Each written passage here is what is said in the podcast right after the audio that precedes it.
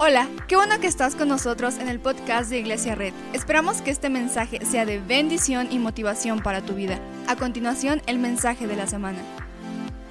Hoy estamos terminando nuestra serie Cuarta Dimensión donde hablamos de la fe. Porque la Biblia dice que sin fe es imposible agradar a Dios, ¿verdad? Y nosotros aplicamos este versículo para decir que sin, sin la fe, iba a decir sin café, pero sin la fe sin la fe no podemos entrar a esta cuarta dimensión de la fe. Yo quiero que vayamos para terminar esta serie con todo lo que da, que vayamos a una cita bíblica que está en Segunda de Reyes 4. Es la historia de una viuda, es una historia de una viuda donde eh, eh, vamos a leer lo que dice Segunda de Reyes. Dice, la, la, viuda de un miembro de la comunidad de los profetas le suplicó a Eliseo, mi esposo, su servidor, ha muerto. Y usted sabe que él era fiel al Señor Ahora resulta que el hombre con quien estamos endeudados ha venido para llevarse a mis dos hijos como esclavos. ¿Y qué puedo hacer por ti? Le preguntó Eliseo. Dime, ¿qué tienes en casa? ¿Hacemos una oración? ¿Les parecemos una oración? Cierra tus ojos y Señor Jesús, gracias por este día, gracias Padre por lo que tú estás haciendo con nosotros. Te pedimos que abras nuestro entendimiento para lo que tú quieras hacer. En el nombre de Jesús y todos decimos amén. La historia es simple, pero es un poco complicada. Porque esta persona es una viuda de, de, un miembro de la comunidad de los profetas. La Biblia no lo dice, pero la, la, tradición judía dice que muy probablemente esta viuda era esposa de un profeta llamado Obadiah.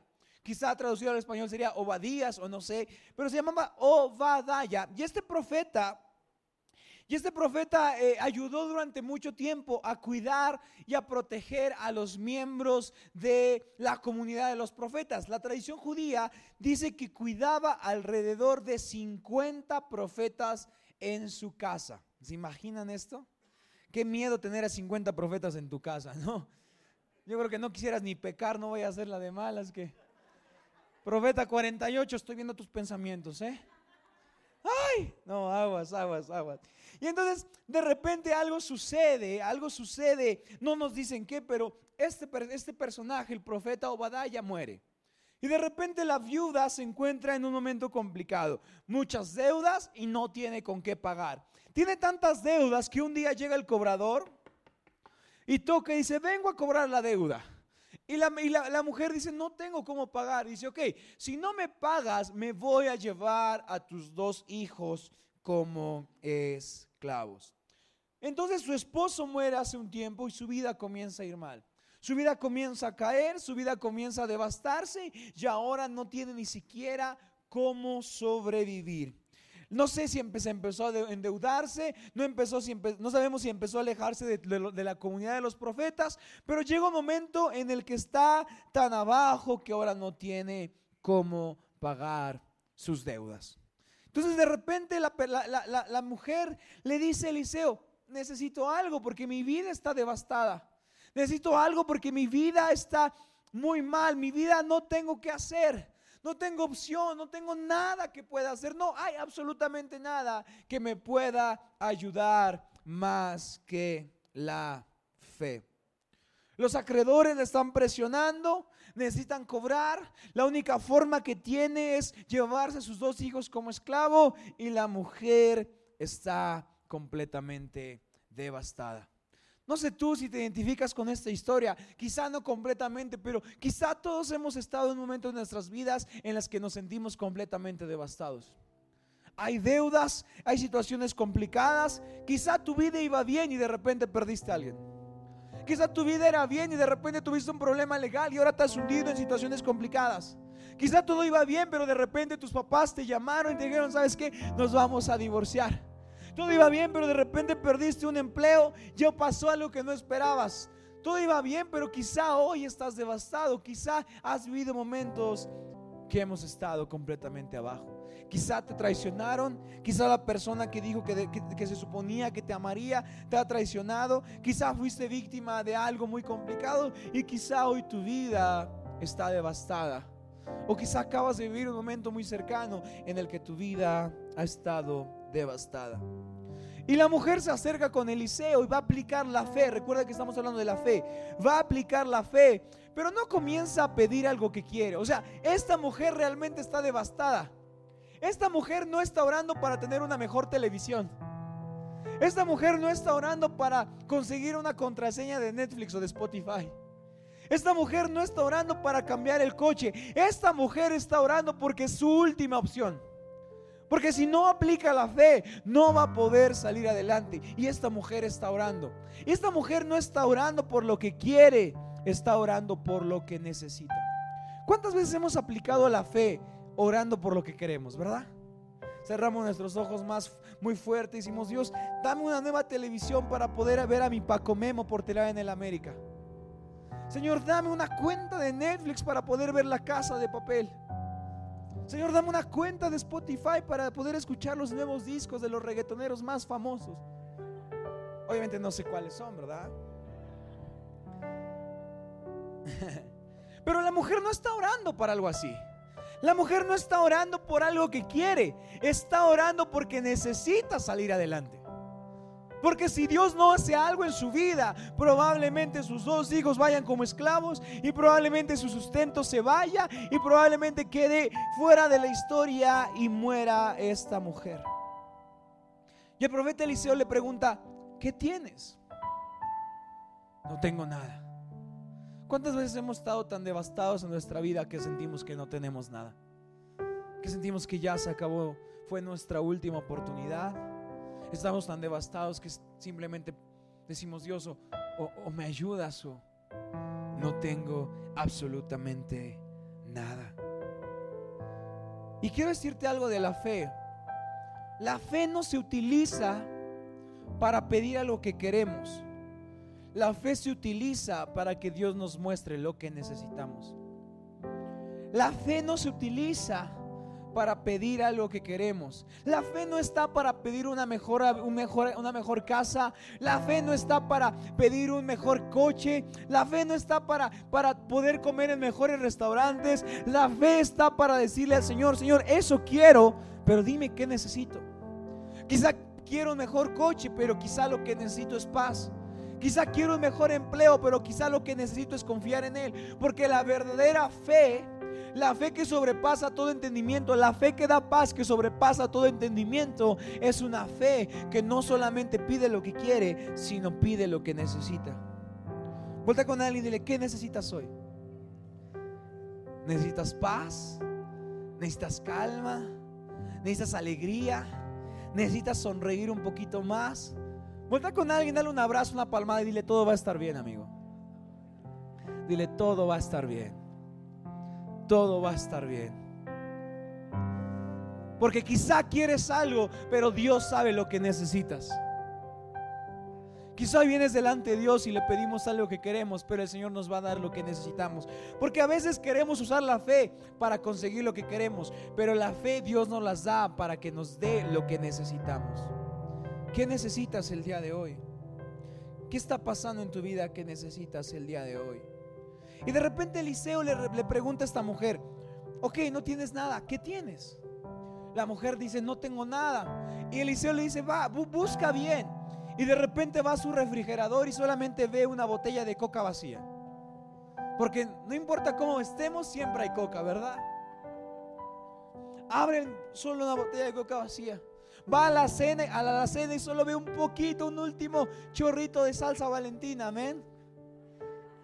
Son los únicos que agradecen a Dios por la salsa valentina. Perdón, perdón, los que sufren de gastritis no, no pueden comerlo. Las delicias de... Olvídenlo, me estoy desviando. A la cena y no hay nada. Y de repente busca ya en lo último, no hay nada. Y busca y dice, espera, espera, tengo un poco de aceite. Y dice Eliseo, bien, con eso vamos a trabajar. Porque a veces creemos que la fe nos haga crecer partiendo de la nada, pero la fe crece cuando le mostramos al Señor algo. No solamente necesitamos tener mucho, pero con lo poco que tenemos Dios puede hacer algo. La fe como crecimiento no parte de lo mucho, la fe como crecimiento parte de lo poco que tengo. Y a veces decimos a Dios, Dios bendíceme porque no tengo nada. El Señor dice, sí, te voy a bendecir con lo que tienes. ¿Qué tienes? Quizá hoy tu vida está muy mal. Quizá tu familia está muy mal. Y a lo mejor tu único talento que tienes es hacer pasteles o hacer gelatinas. Pero el Señor va a usar hasta lo poco que tienes para darte lo que necesitas. Para darte una persona, para darte una vida bendecida, para bendecir a tus hijos, para sacarlos adelante. Porque el Señor va a decir, quizá no tienes mucho, pero tu fe va a hacer que lo poco que tienes te saque adelante.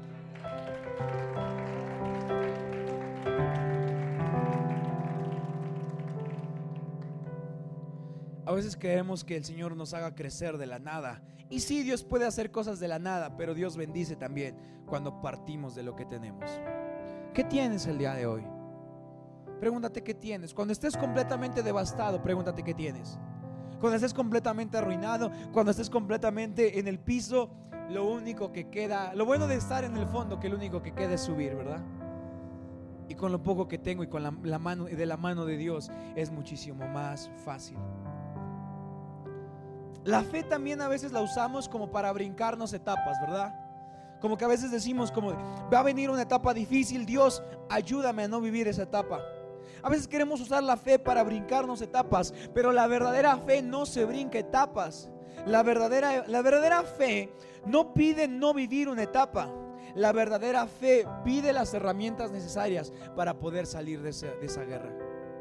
La verdadera fe dice, ok, Señor, Quizá esa etapa es de perder a alguien, quizás esa etapa es de perder mi negocio, quizás esa etapa es de perder todo lo que me sostiene, quizás esa etapa es muy fea, quizás esa etapa es de estar en el hospital, quizás esa etapa es de estar en rehabilitación, quizás esa etapa es de tomar medicamentos. No te pido que me ayudes a, a pasarla, a brincarla, pero dame las herramientas y dame la fortaleza para poder soportar cualquier tempestad. Porque la fe verdadera no se brinca etapas. La fe verdadera nos da provisión para vivir cualquier etapa. La fe verdadera nos da provisión para pasar cualquier etapa. ¿Y qué hacemos cuando no tenemos mucho? ¿Qué hacemos cuando nuestro negocio parece insignificante? No sé tú, pero ¿cuántos han, no levantes tu mano, pero cuántos han abierto su negocio o han salido a trabajar y se sienten que son insignificantes? Como, ¿quién me va a comprar si soy uno en un millón? No sé tú, pero a veces me siento así. ¿Quién va a venir a red si soy solamente un pastor de tantos miles? ¿Quién va a venir? ¿Quién va a hacer esto si solamente soy insignificante? ¿Quién va a pasar si no, no tengo mucho? No soy mucho. No soy nadie, no tengo un nombre, no tengo un apellido, no sé tú, pero a veces siento que no tengo mucho. Y quizá tú también te has sentido que no tienes mucho. Quizás no tienes la mejor familia que querías, quizás no tienes el dinero que querías, quizás no tienes el coche que querías y quizá hoy te sientes insignificante diciendo, solamente peleo todos los lunes, todos los martes y, y siento que no, que soy insignificante. Pero te tengo una buena noticia. Cuando te sientas insignificante, recuerda que creemos en un Dios que lo poco lo transforma en mucho. Que con una pequeña piedra fue usada para darle la victoria al pueblo de Israel. Porque te confiamos en un Dios que con poco hace mucho. Entonces cuando te sientas devastado y sientas que no tienes nada, deja de pedirle a Dios lo que te hace falta y mejor ponle a Dios a disposición lo que tienes. En lugar de decir, Dios, me hace falta esto. ¿Cuántas veces aparece que, que le hacemos una lista de cosas que nos faltan, va? Dios, y me falta una nueva tele, y me faltan unos nuevos tenis, y el nuevo iPhone ya va a salir, Dios, por ahí te lo encargo y la nueva iPad y el nuevo, la nueva Mac y un nuevo coche. Ya quiero, Dios, y, le ponemos un chorro de, listas. La verdadera fe no es decirle a Dios lo que quiero, sino la verdadera fe es decirle a Dios que trabaje con lo que tengo. Decirle Dios, no tengo mucho, no soy el mejor, quizás no soy el más preparado, quizás no soy el más exitoso, pero tómame de tu mano y convierte mi poco en mucho. Convierte mi poco en una provisión que no se acabe Convierte mi poco en una provisión que sea mucho y que llene de bendición nuestras cuadras, nuestras familias. Señor, quizá no tengo lo que quisiera, pero tengo todo lo que puedo necesitar y esa es tu presencia. Señor, enciende un fuego en nuestro corazón. Y cuando estamos delante de ti, que ese poco se convierta en mucho. Lo increíble de tener poco es que podemos ver, venir con el Dios que de poco hace mucho y podemos salir cambiados. Decir, Dios, no tengo nada. No tengo un buen sueldo. No tengo quizá la mejor familia. Quizá no tengo el mejor coche, pero confío en ti. Confío que así como le diste la victoria a Israel con una pequeña piedra, así me, podrás hacer, me podrás hacer bendecido. Y después que viene en la historia, checa lo que dice, vamos a ir al versículo 3. Dice, ¿y qué puedo hacer por ti? Vamos a leer desde el 2. Le preguntó Eliseo, dime qué tienes en casa. Su servidora no tiene nada en casa, le respondió, excepto un poco de aceite. Eliseo le ordenó, sal y pide a tus vecinos que te presten sus vasijas. Consigue todas las que puedas. Luego entra en tu casa con tus hijos y cierra la puerta. Aquí le dice Eliseo, ok, ok, ok, tienes poco de aceite, sí. ¿Crees en el Dios que de poco puede hacer mucho? Y la mujer, sí, claro que sí. Le digo, ok, ve con todos los vecinos y pide vasijas porque hoy vas a ver cómo el Dios que de poco hace mucho va a obrar en tu vida. Hoy vas a ver cómo de lo poco que tienes, de lo que parecía tu última oportunidad, de lo que parecía tu última esperanza, va a venir una bendición que va a sobreabundar. ¿Estás listo? Y la mujer dijo, sí, claro que sí. Y dijo, ve con todos tus vecinos y pídele vasijas. Y fue con todos los vecinos y tocó, vecino, una vasija, sí, claro. Por eso primera enseñanza siempre es bueno llevarse con los vecinos. Nunca sabes cuándo Dios te va a decir, ve y pídele vasijas y tú, híjole, es que nos peleamos. Que puse mis cumbias a medianoche y pues me mandó a la patrulla, Dios. Primera enseñanza. Después fue, pero ella se llevaba bien con todos los vecinos, como todos aquí, ¿verdad? Y entonces fue con todos los vecinos, dame una vasija. Y dijo, ¿por qué? Porque de mi poco se hará mucho. Y fue con otro y dijo, dame otra vasija. ¿Por qué? Porque Dios va a actuar con mi poco y lo va a hacer mucho. Y de repente jalaron todas las vasijas que podían, todas las vasijas que podían. Y luego entró en la casa con sus hijos y cerró la puerta. Yo me imagino que en este momento la mujer agarró el aceite y dijo, eso es todo lo que tenemos. Hijos, no hay más. Si Dios no multiplica esto, no tenemos futuro. No sé cuántas veces te has sentido así de, hijo, si no funciona, ya valimos. Hijo, si no pasa nada, es nuestra última oportunidad. Pero la mujer se encerró y dijo, eso es nuestro poco. Esto es café, no crean que es aceite. Y no lo voy a tirar. Eso es nuestro poco. Creemos en el Dios que de lo poco puede hacer mucho. Y quizá los hijos dijeron, no sé, mamá, ¿creemos? Y quizá la mamá dijo, no sé, pero intentémoslo. Porque sabemos que Dios hará mucho de lo poco que tenemos. Y dijo, ¿qué dijo el profeta Eliseo? Pues que agarres tu poquito de aceite y lo vacíes y vas a ver cómo cada vasija se va a ir llenando. Dijo, ¿qué más queda? Hagámoslo. Y de repente dice, echa aceite, vamos al 4, echa aceite en todas las vasijas y a medida que las llenes ponlas aparte. Enseguida la mujer dejó Eliseo y se fue. Luego se encerró con sus hijos y empezó a llenar las vasijas que ellos le pasaban. Imagínate la emoción. ¿Alguien está aquí? imagínate la emoción. Imagínate que de repente de un chorrito de aceite empiezan a llenar una vasija y dicen, wow, está pasando.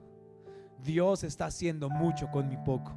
Y de repente llenaron una y la, apartaron y dijeron otra y otra. Y empezaron a llenar y empezaron a llenar y empezaron a llenar y empezaron a llenar y empezaron a llenar hasta que todas las vasijas fueron llenas. Y la mujer, que solo único que tenía un chorrito de aceite, fue la mayor proveedora de aceite en toda la región. Pasó de tener poquito a con Dios tener mucho. No sé qué tienes hoy. Quizá hoy tienes poco. Quizá tienes un talento que parece insignificante. Pero si lo pones en las manos de Dios, ese talento que parece insignificante, Dios va a empezar a llenar su bendición. Dios va a empezar a descender sobre tu casa. Y ese talento que parecía inútil, ese talento que parecía insignificante, va a ser el mayor proveedor de ese talento que hay en todo el estado, que hay en toda la ciudad, que hay en todo el país. Porque tú y tu familia se encerraron en su casa y dijeron, le creemos al Dios que con poco va a ser mucho. Y creo ese Dios. Y no sé tú, pero yo creo que eso va a pasar. Eso va a pasar. El 6, cuando ya todas estuvieron llenas, ella le pidió a uno de sus hijos que le pasara otra más. Y él le respondió, ya no hay. Imagínate qué coraje de la mujer, ¿verdad? Ya no quiso ir con la vecina que le caía mal. Ah, hubiera ido con esa porque se acabaron. En ese momento se acabó el aceite. ¿Sabes qué significa esto? Que Dios puede hacer con tu poco mucho, pero el mucho va a depender de qué tan dispuesto estás tú. De cuántas vasijas vas a conseguir. De cuántas veces vas a ponerte en la presencia de Dios y vas a decir, Dios, no tengo nada, llena mi vasija. Y cada día te vas a levantar y vas a decir, es mi última oportunidad, Dios haz algo, Dios es mi último tiro, haz algo. Si no me ayudas en esta, estaré devastado, haz algo. Dice el 7, la mujer fue y se lo contó al hombre de Dios quien le mandó. Ahora ve a vender el aceite y paga tus deudas. Con el dinero que te sobre podrán vivir tú y tus hijos. ¿Ves? Pero con lo mucho que Dios puede hacer con tu poco, se convirtió en la mayor vendedora de aceite. Y todavía le quedó para vivir bien con sus dos hijos. ¿Qué poco tienes hoy? ¿Qué poco está sucediendo en tu vida? ¿Qué sientes que es insignificante? El Señor puede hacer algo contigo. ¿Cuántos lo creen? ¿Por qué no nos ponemos de pie? Muchas gracias por acompañarnos. Subimos contenido semanalmente, así que suscríbete y síguenos en redes sociales. Te dejamos los links en la descripción. Nos encanta pasar tiempo contigo, así que si estás en Tlaxcala, no olvides visitarnos este domingo.